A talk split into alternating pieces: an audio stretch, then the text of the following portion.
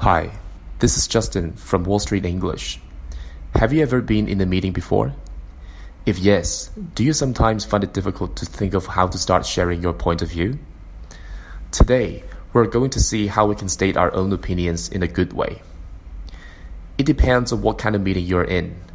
If you're in a formal meeting, for example, you're meeting with a client, or you're having a discussion with the board of directors, make sure your lines are also formal enough. You may start with, in my opinion, or from a point of view before you start sharing your ideas. For instance, in my opinion, we should increase the budget for this project.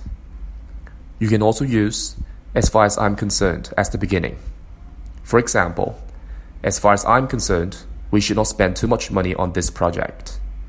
If these lines are too long for you, then you may say, I believe which is also a simple but polite way to state your opinions.